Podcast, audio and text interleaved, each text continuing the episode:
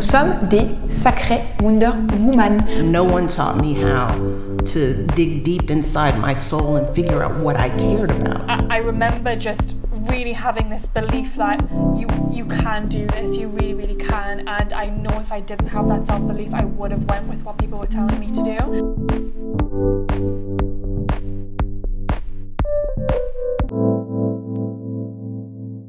Hello, bienvenue dans un nouvel épisode de Let Women Talk About Entrepreneurship, le podcast qui partage mes discussions avec des jeunes femmes entrepreneurs afin de t'inspirer et de te donner les outils pour toi-même te lancer dans tes propres projets.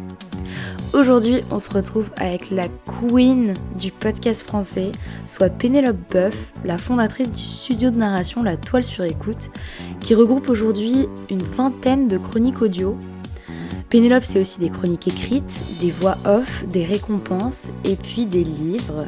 Petit extrait tout de suite. C'est quand même dommage de se dire bah non mais j'ai trop peur donc je le fais pas mais t'as peur de quoi? T'as peur qu'on se moque de toi? Bon bah au pire on se moque de toi, bah les gens sont cons. Mais c'est trop dommage de rater des moments qui peuvent être géniaux parce que peut-être que tu vas échouer mais peut-être que tu vas réussir.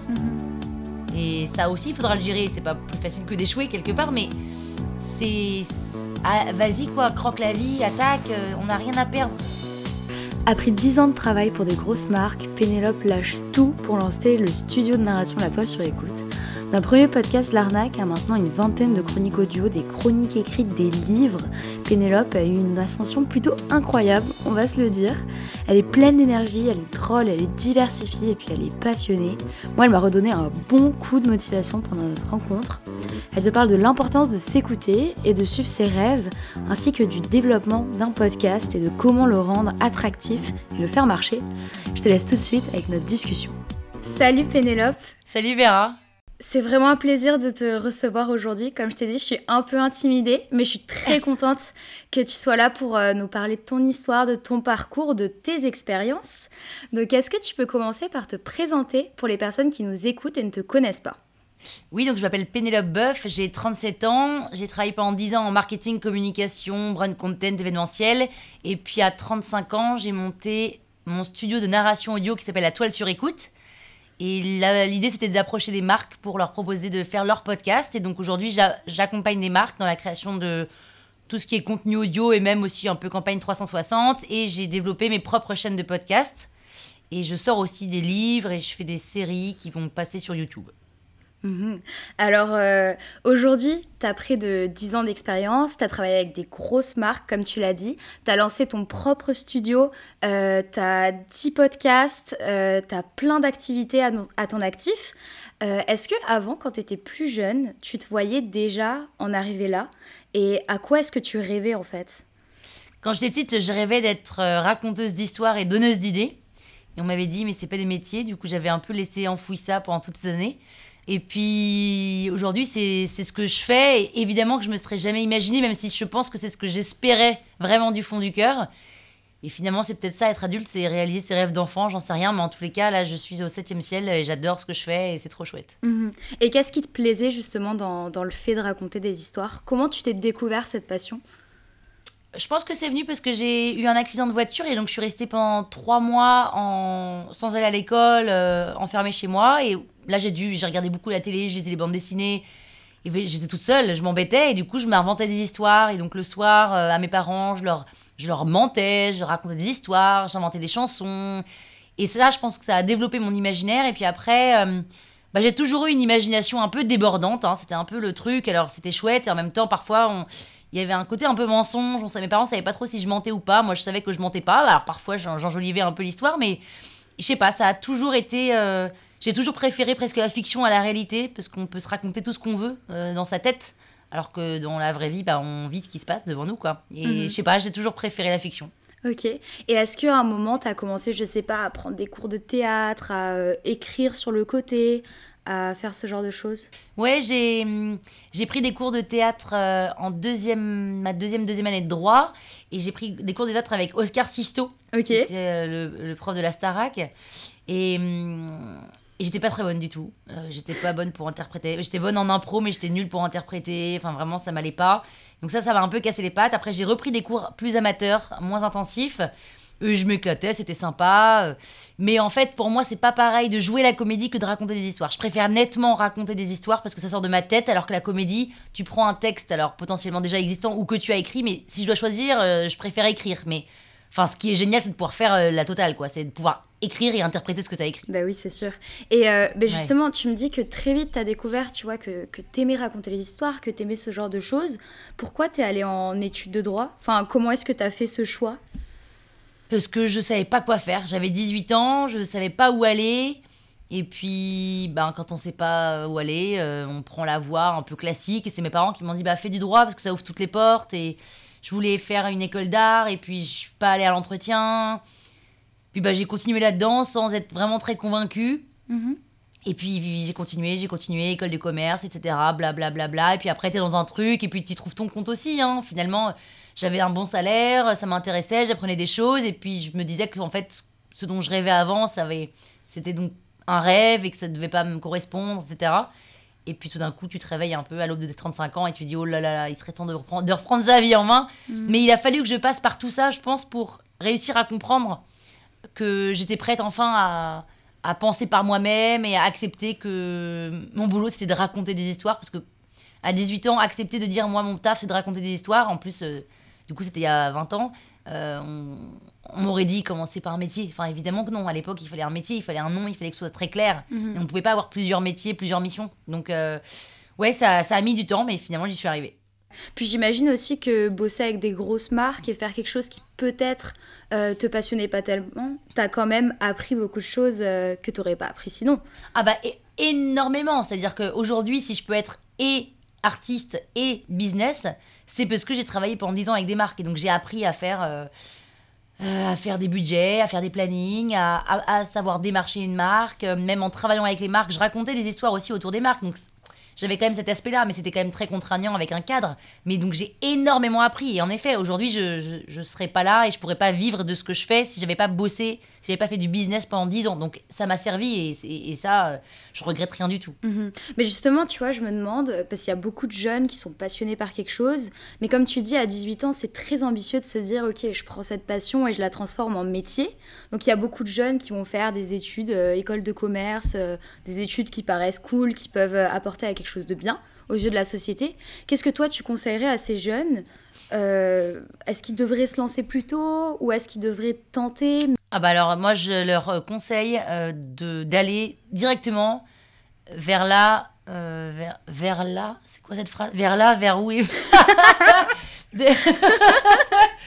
Nanana passez pas par les français enfin d'aller directement euh, là où ils veulent aller quoi Ok. Euh, donc s'ils veulent faire une école d'art, qu'ils aillent directement en école d'art. S'ils veulent, euh, je sais pas, faire du community management, parce que c'est leur rêve d'être community manager, et ben qu'ils aillent faire directement des stages. Et c'est pas grave s'ils ont pas 4 ans de des bacs plus 4, on s'en fout. Aujourd'hui, le diplôme, ça vaut plus rien, je pense. Mhm. C'est toujours joli sur un CV, mais finalement, c'est on est de plus en plus autodidacte. Les marques, elles veulent des gens qui se débrouillent, qui savent faire, qui ont de l'expérience. Donc il n'y a pas de sujet, il faut moi, j'ai rencontré plein de jeunes qui disaient Oui, mais je préfère choisir une grosse boîte plutôt qu'une petite parce que je vais apprendre beaucoup dans les grosses boîtes. Alors, déjà, c'est faux parce qu'on n'apprend pas forcément plus dans les grosses boîtes que dans les petites parce qu'on fait beaucoup de choses dans les petites. Alors, il y a presque plus de politique, c'est vrai. Et puis que sur un CV, c'est plus joli d'avoir euh, publiciste qu'une petite agence. Et en- Sauf que c'est une bêtise parce qu'au final, il faut être multitask et il faut, il faut pas. En fait, la clé, c'est surtout de ne pas écouter les autres. Et que si on a envie de faire un truc euh, et on sait déjà quoi à 18 ans, il faut le faire direct. Mhm. Sinon, c'est dommage, on perd du temps. Et, et c'est pas grave, c'est qu'on n'est pas prêt, et on repousse, et on repousse, et le jour où on est prêt, ben on y va. Mais si on le sait déjà, allons-y, quoi. Et c'est pas grave si c'est un chemin différent, en marge de, tout, de tous les autres. Ouais, mais je suis totalement d'accord avec toi et c'est exactement ce que j'essaie de véhiculer à travers les épisodes du podcast. Ouais. Est-ce que toi, il y a eu euh, un déclic vraiment particulier euh, qui est arrivé pendant que tu bossais avec des grosses marques? Ou est-ce que c'était petit à petit que tu t'es dit, bon, finalement, il faut vraiment que je change?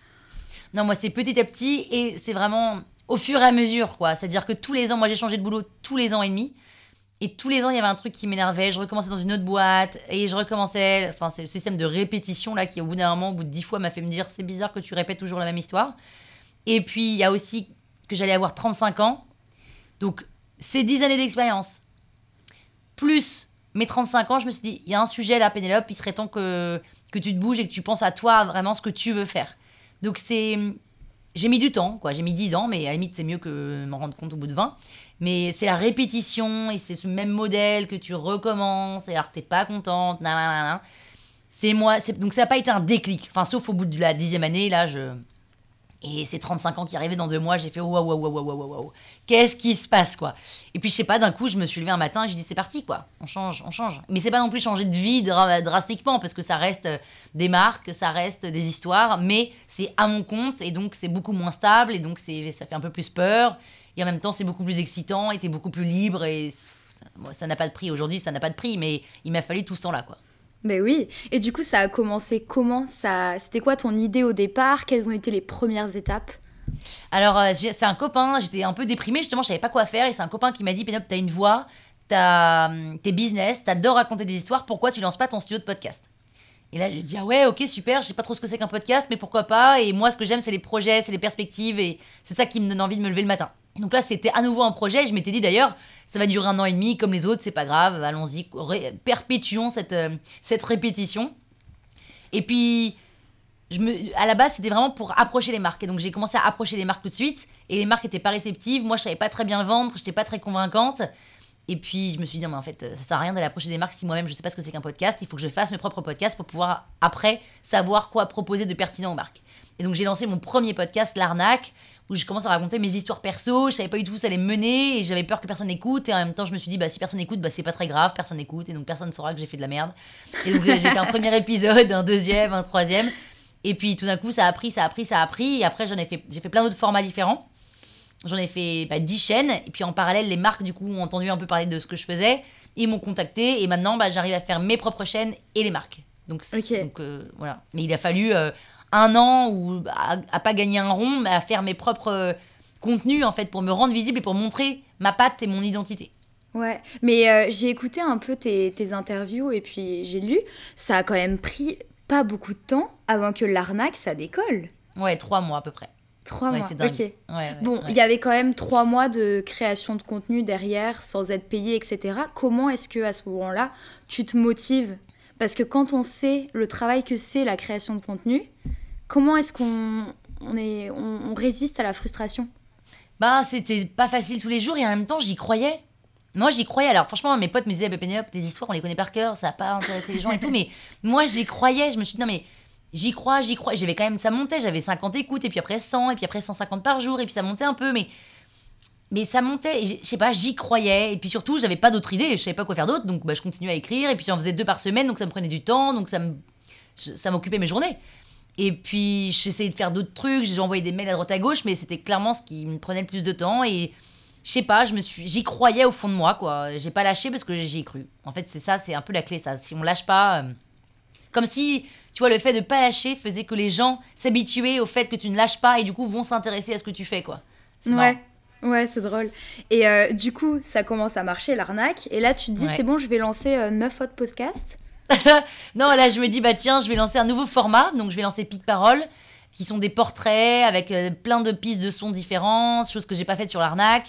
Donc, je lance ce deuxième format. Et puis, je me dis, ah, c'est trop génial. Mais d'ailleurs, moi, j'aimerais bien raconter une histoire qui n'a rien à voir avec euh, moi ou, ou des vrais gens, mais une fiction. Et donc, je lance Cupla, une fiction. Après, j'en lance une deuxième. Et puis après, en fait, euh, pff, voilà, euh, je pouvais. Là, j'étais partie pour faire n'importe quoi. Et du coup, j'en ai, j'en ai lancé 10, quoi. Mais au début, c'était. Je me suis dit, ah, tiens, et ça, si j'essayais ça? Parce qu'en fait, j'en écoutais des podcasts et il y avait plein de Mhm. choses différentes. Et donc, je me dis, mais en fait, il y a plein de formats. C'est hyper créatif comme support. Et puis, bah, j'en ai fait plein de différents. Et c'est génial, quoi. Alors, ça prend quand même beaucoup de temps et tout, hein, mais. euh, mais c'est pour ça que je- maintenant, je me limite. Je réfléchis bien à, à faire une chaîne qui soit. euh, euh, sur la longueur, parce que là j'ai fait beaucoup de fictions qui ont duré 6 à 8 épisodes et maintenant la chaîne elle est terminée. Mhm. Donc euh, c'est quand même dommage de pas la faire vivre. Donc là j'essaye de faire par exemple l'arnaque, là je l'ai repris avec la saison 9 et l'idée c'est de continuer l'arnaque encore longtemps, etc. etc. Ok. Et l'arnaque, est-ce que c'est vraiment ton top podcast en, en termes Ouais. d'écoute? Ouais. Ouais, c'est mon top podcast. Après il y a ces journal d'une confinée Ouais. qui a très très bien marché pendant le confinement. J'ai fait confiner, déconfiner, couvre-feu, reconfiné. Ça, ça a très bien marché, mais l'arnaque, c'était, c'est le top du top. euh, ouais, ça, déjà, là, j'ai, euh, saison 9, premier épisode, euh, en une journée, 4500 écoutes. euh, je me dis, bon, bah, tout le monde est là, ils sont repartis, quoi. Le rêve, le rêve. Et t'as bossé, t'as commencé à bosser avec Mythic. Est-ce que c'était la première marque que tu faisais ou pas du tout? J'avais fait une petite marque corporate, mais c'était la première fois que c'était un projet aussi enfin d'envergure, puisqu'on a fait euh, une saison, 15 épisodes, qu'on a traduit en anglais, en espagnol, en italien, en néerlandais. Après, on a fait une deuxième saison, après une troisième saison. C'était un truc énorme. Et ça, c'était vraiment la première grosse marque B2C, euh, en plus connue. euh, ouais, c'était le premier gros projet. C'était génial. Mais j'imagine que t'as quand même une, t'as une grosse équipe derrière toi. T'es pas toute seule à faire tout ça. Non, alors Mythique, j'ai fait tout toute seule, sauf la partie traduction. J'ai demandé à, il y avait, j'avais une intermédiaire qui me trouvait les voix et qui s'occupait de traduire. Et après, c'est moi qui faisais tout le montage. Mais sinon, euh, non, je fais tout toute seule. Là, j'ai pris une alternante et j'ai pris un stagiaire. Oh, trop cool. Donc, euh, ouais, donc on est trois, c'est chouette, ça, ça change un peu la vie parce que du coup je délègue plus et tout, ça me laisse plus de temps pour faire d'autres trucs. Et mais non, sinon j'aime bien tout faire parce que l'écriture, c'est quand même un peu lié à la réalisation, je trouve. Parce que tous les sons, les machins, c'est très, très difficile de juste donner ma, ma voix à un ingé son pour qu'il monte tout ça parce que je trouve que le sonore c'est aussi hyper important. Donc j'aime bien garder ça, mais de temps en temps quand c'est des quand c'est des gros, il y a des, des grosses machines. Enfin, euh, j'ai dessiné aussi une autre grosse marque où il y a beaucoup de travail et du coup, bah, je- j'en donne un peu à des ingé sons parce que je peux plus faire toute seule. Enfin, il y a des moments où il faut que je dorme un peu. Bah du oui, coup, euh, je, je délègue un peu quoi. c'est sûr. Puis aussi, ça te permet quand même de rester euh, qualitatif sur ce que toi tu ça. produis. Mais Ça, oui. Puis après, en plus après, du coup, tu prends plus de plaisir à tout faire, t'en peux plus, tu te mélanges les pinceaux et tout. Donc ouais, ouais, ouais. Ouais, et ça se sent quand il n'y a plus de plaisir aussi. Tout à fait. ça se sent fait. directement. Mais Ouais. du coup, tu as eu, t'as eu une ascension quand même. Enfin, moi, je la qualifie d'incroyable. Je suis un peu. J'ai des cœurs dans les yeux, genre, vraiment. Est-ce qu'il y a, y a pas un moment où tu t'es dit, ça va trop vite pour moi? Qu'est-ce que je fais? Ah non, alors je me suis jamais dit que ça allait trop vite. Je trouve que ça ne va pas assez vite? Sérieux? Ça, c'est vrai. Ouais, non, ça va pas assez vite.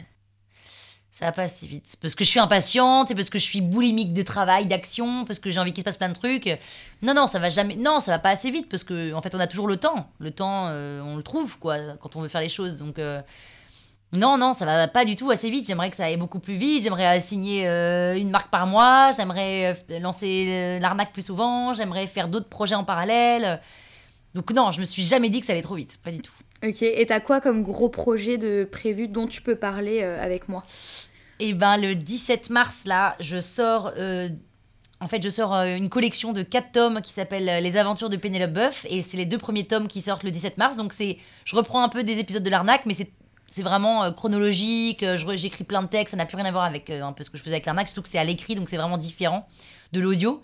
Et c'est c'est l'histoire bah, de cette fille de 35 ans, euh, parce que forcément ça a mis deux ans à s'écrire, donc euh, j'en ai 37 aujourd'hui, mais dans l'histoire j'en ai 35. C'est l'histoire de cette fille de 35 ans qui, à qui il arrive plein de choses, on découvre un peu sa, son contexte, sa famille, son truc, sa vie, euh, comment elle est, euh, audacieuse, effrontée, etc. Et voilà, donc il y a les deux premiers tomes qui sortent le 17 mars, et puis le 6 mai, je sors aussi un livre sur comment créer son podcast.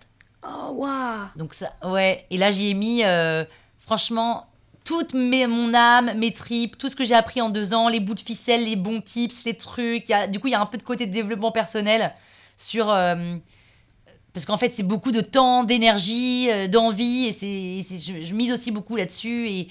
Et, après, je donne bien sûr des tips techniques. Je fais même des, petits, des petites vidéos avec, euh, sur le bouquin avec des QR codes sur de, comment est-ce qu'on monte euh, sur Audacity. Enfin, voilà, j'ai mis vraiment toute mon âme, tout mon cœur. Et ça, ça, ça, ça sort le 6 mai. Donc, euh, ça, c'est chouette. Mhm. Et après, fin de l'année, il y aura les deux autres tomes de Penelope Buff, Les aventures de Penelope Buff qui sortent.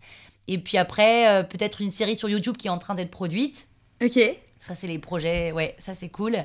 Et donc, ça, c'est les projets. euh, voilà. Et puis après, j'espère d'autres marques. Pour l'instant, j'en ai pas encore sous le coude qui sont signées, mais j'espère que ça va arriver. Et puis l'arnaque euh, qui continue. Waouh, Mais t'es présente sur absolument tous les formats. Ouais. Comment est-ce que tu... Enfin, tu tu sais, tu, tu produis tellement de contenus divers. Est-ce que tu penses que c'est soutenable sur le long terme? Est-ce que ta créativité, elle suit? Ah ouais, alors ma créativité, franchement, elle suit. J'ai aucun problème avec ça. ma créativité, elle suit. C'est plus mon, mon, mon- le temps, quoi. le- le- le- le- le- mon, mon endurance qui va peut-être pas suivre parce que c'est quand même fatigant. Même si c'est jamais ensemble. hein. Là, je te parle des bouquins qui sortent, mais je les ai bossés en fin d'année dernière quand j'ai rien sorti. Enfin, c'est toujours, tu vois, dans des tranches. euh, donc d'un coup, t'as les, tous les livres qui sortent, mais ça date de l'année dernière. Donc, il y a jamais, je fais jamais un truc. euh, euh, podcast, livre, télé, série en même temps, tu vois. Enfin, c'est, je peux pas. Ouais, j'imagine. C'est même. Mais euh, j'essaye justement de, voilà, tous les 2-3 mois, il se passe un peu un- une grosse actu. Et j'essaye de trouver des projets à droite à gauche, euh, dans, en tout genre, euh, parce que j'adore ça en fait. En fait, moi, je suis pas capable de, me focus sur un seul sujet, un seul format. Tous les jours, par exemple, je suis pas capable de faire juste de l'écriture ou juste de l'enregistrement. Il faut que je fasse de l'écriture et puis j'enregistre un peu et puis machin et j'envoie des mails. Parce que sinon, je, je m'ennuie vite. Donc, euh, j'ai besoin de faire plein de choses différentes. Oui, oui, t'as l'air très, très, très active. J'adore. Mais justement, tu sais, c'est- hyper intéressant que tu nous parles euh, du livre que tu vas sortir sur tes conseils sur comment créer un podcast. Parce que Ouais. moi, c'est, je voulais te gratter des petits tips parce que tu es un peu la queen du podcast français, comme je t'ai dit tout à l'heure. Et en tant que bah, personne qui produit un podcast, est-ce que tu as des conseils pour euh, faire un truc qui est soutenable sur le long terme et qui peut marcher Bah, euh, la, la clé, déjà, un premier conseil, c'est de faire une chaîne euh, qu'on a envie de continuer et qui va pas s'arrêter avec juste 5 épisodes. Donc, il faut, il faut savoir qu'on va y investir du temps et de l'énergie. Et il faut faire un podcast avec un- une fréquence. On s'en fout de savoir si c'est une fois par semaine, deux fois par semaine, deux fois par mois, peu importe, mais il faut que ce soit une fréquence à laquelle on s'y tienne.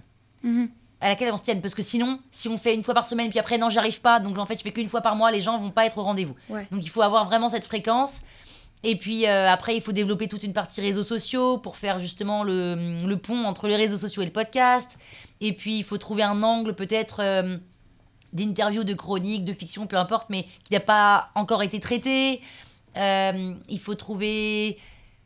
Enfin, pff, là, comme ça, genre, je peux donner mille conseils, mais il faut surtout être hyper authentique et puis euh, rester quitté et écouter ce que, les conseils des autres, mais te faire confiance, quoi. C'est vraiment ça le plus important. Et même si on te dit ça marchera pas, continue, parce que si t'en es persuadé, continue, et puis t'adapteras et t'ajusteras en fonction de, de ce que tu penses. Mais il faut, il faut se lancer. Peu importe, Mhm. il faut se lancer. Et puis, et la fidélité euh, des auditeurs, elle arrive parce que euh, c'est régulier, parce que c'est qualitatif, parce que c'est surprenant, etc. Ouais, mais tu vois, je trouve ça dur de, de combattre la frustration parce que il y a des podcasts qui marchent super bien au bout de quelques mois, t'en es la preuve. Il y a des Mhm. podcasts qui prennent euh, deux ans de régularité pour devenir connus. Et du coup, quand toi, t'es dans le cas d'un podcast que t'essaies de le faire euh, évoluer, tu sais jamais si ce qui t'arrive c'est normal. Tu vois? Ouais. Ben, je pense que la clé pour que tu sois pas euh, un podcast qui met deux ans à se faire connaître, c'est qu'il faut aller contacter plein de gens.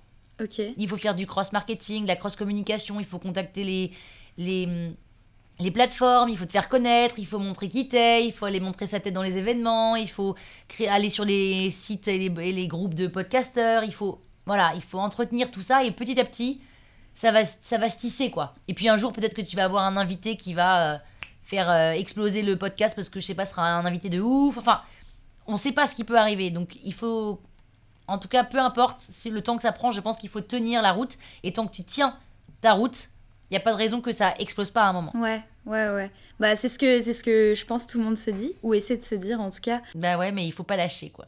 Ouais, ben justement, tu parlais de ces événements, de cross-marketing, etc. Ouais. Est-ce que toi, il y a des ressources que tu trouves vraiment importantes pour les podcasteurs auxquelles il faut penser pour euh, se faire connaître? Ah bah, il faut clairement un- une page Instagram, je pense. Si c'est pas une page Instagram de ton podcast, parce que c'est quand même du boulot d'avoir sa page perso et la page Insta de ton podcast, mais ça peut être un Mhm. mix des deux. Mais c'est quelque chose à alimenter tous les jours. Ensuite, il faut LinkedIn aussi. On pense pas à LinkedIn, mais LinkedIn, c'est énorme pour le réseau. Et on se dit, oui, mais LinkedIn, Ouais. c'est un peu chiant-chiant. Pas du tout. LinkedIn, en fait, ils sont justement, comme il y a un peu de chiant-chiant, dès qu'ils voient quelque chose de créatif, euh, bah, le monde like. Ensuite, il faut, euh, il faut aller sur les groupes de podcasteurs. Sur Facebook, il y a plein de groupes de podcasteurs. Il faut, il faut regarder, il faut lire plein d'articles pour se rendre compte où sont les gens, euh, s'il y a des groupes qui se créent. Moi, je suis pas trop dans ces trucs-là, mais je sais qu'il y en a beaucoup sur Discord, sur Slack, etc. Euh, Mhm. Voilà. Ensuite, il faut, bah voilà, comme je disais, contacter les plateformes, Spotify, Deezer, tout ça. euh, essayer de rentrer en contact avec, avec eux, voir comment est-ce qu'ils peuvent vous mettre en avant. Enfin, c'est du travail de de fourmi et c'est du travail de longue haleine. Il faut porter son podcast sur sa tête. Moi, ce que je dis tout le temps, c'est qu'il faut porter son podcast sur sa tête. Ça veut dire qu'il faut en parler dès que tu rencontres quelqu'un. Il faut en parler aux gens. Il faut que les gens écoutent. Il faut qu'ils mettent des étoiles, mettent un commentaire. S'ils veulent pas le faire, tu le fais à leur place.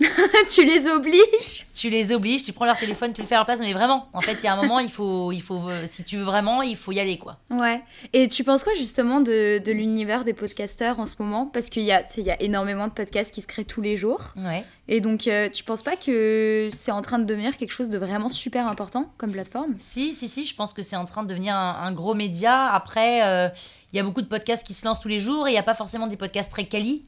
Donc euh, le Mhm. risque, c'est que les gens, les auditeurs qui écoutent des podcasts tombent sur des podcasts pas quali et qui se disent en fait c'est nul un podcast. Tu vois, un peu comme dans l'auto- l'auto-édition, tu peux tomber sur des pépites, des livres extraordinaires, et puis sur des livres avec 50 fautes d'orthographe à la, à la phrase, et tu dis non mais en fait c'est nul l'auto-édition, c'est que des livres pourris. Et c'est faux parce qu'il y a plein de livres géniaux. Donc euh, voilà, ça c'est mais bon, c'est le risque, mais en même temps c'est très chouette, c'est un média qui est en train de se démocratiser. Il faudrait juste que les médias, les, les télés, les radios, les magazines aient toujours une rubrique podcast, les podcasts à écouter, comme il y a les livres à lire et les films à aller voir. Mais c'est en train d'arriver petit à petit. C'est pas pour euh, demain, mais c'est pour après-demain, je pense. Donc c'est très très chouette. Et puis, euh, ouais, ouais, c'est en train de faire du bruit. euh, donc il faut, il faut y tenir parce que c'est cool d'être euh, là à ce moment-là quand c'est en train de marcher, quoi. Mhm. Et ça te fait, ça te fait pas peur toute cette concurrence entre guillemets qui arrive? Ah non, alors pour moi, je ne prends pas du tout les nouveaux podcasts comme des concurrents. Pas du tout. Parce Mhm. que euh, on est tous hyper. Enfin, surtout que moi, mon podcast, il est hyper authentique. Et l'idée, c'est que les- chacun, chaque podcasteur incarne vraiment son podcast et a sa patte et a sa touche. Donc, on n'aura jamais la même touche que le voisin. Et ce sera jamais le même style. Et donc, euh, je pense qu'il n'y a pas besoin d'être concurrent. Alors, il y a une concurrent en termes de contenu et en termes de temps. Finalement, notre concurrent euh, le plus grand, c'est le temps. Parce que si, si on n'écoute pas euh, celui, le, le- le podcast de Pénélope, on va écouter le podcast de Vera. Ok. Mais après ça, en fait, rien n'empêche quelqu'un d'écouter deux podcasts qui, qui ont l'air pareils ou pas. Donc, moi, je me suis jamais considéré comme, comme les podcasts étant des concurrents. Enfin, en fait, on- le concurrent, c'est le concurrent, c'est le contenu en règle générale, quoi. Ouais. Non, je suis d'accord. C'est vrai qu'on apporte tous des touches différentes. C'est ça qui fait la beauté de la plateforme, c'est sûr. Exactement, Ouais. exactement. C'est très riche et hyper varié et diversifié. Ouais, mais euh, il y a une question que j'adore poser à chaque fois que j'interviewe euh, une, une jeune femme. Ouais. C'est euh, quels seraient tes conseils si tu avais une femme ou même un homme en face de toi, mais un jeune, euh, qui avait envie d'investir de son temps, de son énergie dans un projet qui le passionnait, mais qui osait pas se lancer. Qu'est-ce que tu dirais? Qu'est-ce que tu risques? Qu'est-ce que tu risques? Bah l'échec. Mais là, euh, ok, et, et c'est grave d'échouer? Non. Ok, et donc t'as peur de quoi en échouant? Moi j'ai pas peur. C'est pour euh, les personnes. Non, mais euh, le- le- oui, mais le- la personne, la personne, euh, elle a peur de quoi en échouant? Bah, le, tu sais, le regard des autres, euh, je pense que quand on est jeune, on, bah, c'est sûr, on, on fait très attention au regard des autres quand on se construit. La honte, Il faut savoir que les autres, ils ont aussi peur que toi, dans un autre sens. En fait, tout le monde a peur tout le temps. Et il faut te dire que dans quelques années, on va mourir. Et que c'est. Non, mais c'est vrai. Et c'est important de l'avoir en tête, parce que il y aura plus rien après. Et donc là, on est là, et on hésite à faire des choses parce qu'on a peur des autres. Mais enfin, on va quand même mourir dans quelques années, donc autant se dire qu'il faut faire plein de choses et kiffer sa vie, plutôt que d'attendre que le temps passe et qu'on fasse rien, quoi. Mm. C'est quand même dommage de se dire bah non mais j'ai trop peur donc je le fais pas mais t'as peur de quoi? T'as peur qu'on se moque de toi? Bon bah au pire on se moque de toi bah les gens sont cons mais c'est trop dommage de rater des moments qui peuvent être géniaux parce que peut-être que tu vas échouer mais peut-être que tu vas réussir et ça aussi il faudra le gérer c'est pas plus facile que d'échouer quelque part mais c'est ah, vas-y quoi croque la vie attaque euh, on n'a rien à perdre et, et celui qui se moque de toi c'est parce que lui non plus il a pas essayé il a peur et, et peut-être qu'il est jaloux et peu importe en fait ouais. fonce, fonce, fonce, fonce. Hésite même pas une seconde en fait. Et t'as jamais eu peur, toi? T'as jamais eu peur? Moi j'ai peur tous les jours. Ah ouais? Mais ouais, j'ai peur tous les jours évidemment. Mais j'ai tellement envie et l'envie est plus forte que ma peur. Du coup j'ai tellement envie. Et en fait j'ai tellement, en fait moi j'ai tellement peur de la mort. J'ai tellement pas envie de mourir que, enfin de mourir. Je vais mourir, mais j'ai tellement peur de ne pas faire tout ce que j'ai envie de faire avant de mourir que je me dépêche de les faire. Mhm. Et j'aurais jamais fait tout ce que j'ai envie de faire. Il y a tellement de gens à rencontrer, de choses à visiter, de, de, de, de- 'fin, de- de- tellement de milliards de trucs à faire que je me dis bah autant que je fasse un maximum de trucs qui me rendent heureuse. Et aujourd'hui, je fais que des choses qui me rendent heureuse. Et quand il y a des marques qui viennent me voir et j'aime pas du tout ce qu'elles me proposent, etc., et qu'elles veulent pas faire ce que je leur propose, je dis bah non, fais pas, ça m'intéresse pas. Maintenant, je décide de faire que ce qui me fait kiffer. Et du coup, je le fais avec plaisir, et du coup, les gens ils aiment, et du coup, ça plaît, et tac tac tac, et c'est boule de neige. Mais j'ai pas envie de subir cette vie alors que après c'est terminé, il y a plus rien. Autant être là pour, euh, pour kiffer quoi. Ouais. Mais je j'adore ce que tu dis. Je suis très contente que enfin je suis très contente d'avoir l'occasion de te parler et que tu dises ça et que les personnes qui nous écoutent entendent ça parce que c'est vraiment super motivant, surtout pour les jeunes euh, les jeunes comme moi quoi. Bah oui, bah oui, non mais c'est important. Et puis souvent les jeunes, euh, je sais pas, moi je les connais plus trop les jeunes, mais hum, non mais on, ils se mettent une pression Mm. Mais et ils croient que c'est la société qui leur met la pression. Alors oui, la société leur met la pression, mais moi, ce que j'ai appris du haut de mes 37 ans, c'est qu'en fait, c'est nous qui nous mettons notre propre pression. C'est nous qui pensons que nos, parents, que nos parents veuillent que, c'est nous qui nous pensons que nos amis veuillent que. Pas du tout. En fait, c'est nous le problème. Donc il suffit juste de se dire, en fait, moi, je veux quoi? C'est ça que je veux. Et ben, je vais y aller. Et peu importe si un tel, un tel, un tel euh, ne veut pas ou ne croit que ou machin. Moi, j'y vais. Mhm. C'est au final, il y a que nous. On est seuls dans notre lit le soir. hein. Donc euh, c'est nous avec nous-mêmes. C'est ça. Donc c'est quand même euh, hyper important. quoi. Ouais, on est souvent nos plus gros critiques. hein. Nos plus Ah bah gros ça, on est les pires critiques. Ouais. Oh oui. Et comment, Ouais. comment est-ce qu'on on découvre qui on est vraiment? Et ce qu'on veut vraiment? Ah ça, ça c'est le temps. Ça c'est. Après on peut se faire aider, on peut aller voir un psy. Moi je suis allée voir un psy, ça m'aide énormément. J'y vais régulièrement et ça c'est ça n'a pas de prix. Franchement ça j'ai avancé beaucoup plus vite que si j'étais pas allée en voir un. Mhm. Et il faut s'écouter, il faut apprendre à s'écouter quoi. Donc c'est step by step à chaque fois qu'on a envie de faire quelque chose, au lieu de reculer, se dire bon en fait j'ai envie de faire ça, pourquoi je le fais pas? Parce que j'ai peur de ça, ça, ça. Ok intéressant. Bon ben voilà, il faut essayer de s'analyser petit à petit et puis il faut faire des petits faire des petites actions qui nous font plus un peu moins peur pour essayer de faire des petits pas et puis au, fur et à mesure puis avec l'âge je peux pas t'expliquer mais avec l'âge d'un coup tu prends conscience que la vie est courte et que t'as pas envie de la, de la subir et de et de pas la pas la pécho au bon moment. Bah tu vois, tu parles comme les jeunes. hein. ouais je pars comme les jeunes sauf que moi je dis chamé il paraît que vous dites plus du tout chamé C'est quoi chambé ah ouais voilà non mais Je d'accord sais même ok. Ah ça veut dire c'est génial ça veut dire méchant en verlan tu vois c'est méchant c'est chamé Ah ouais, ok. Ouais, non, je ouais, connaissais non, pas du tout. ouais. Mais écoute, merci beaucoup, merci beaucoup pour tes belles paroles. Avec Puis merci d'avoir accepté de me parler, ça me fait trop Ah plaisir. bah non, ça me fait trop plaisir. Merci beaucoup et bon courage à toi, à ton podcast, c'est super. Continue, lâche rien et ça va, ça va exploser. Bah j'espère. Merci beaucoup. Merci Vera.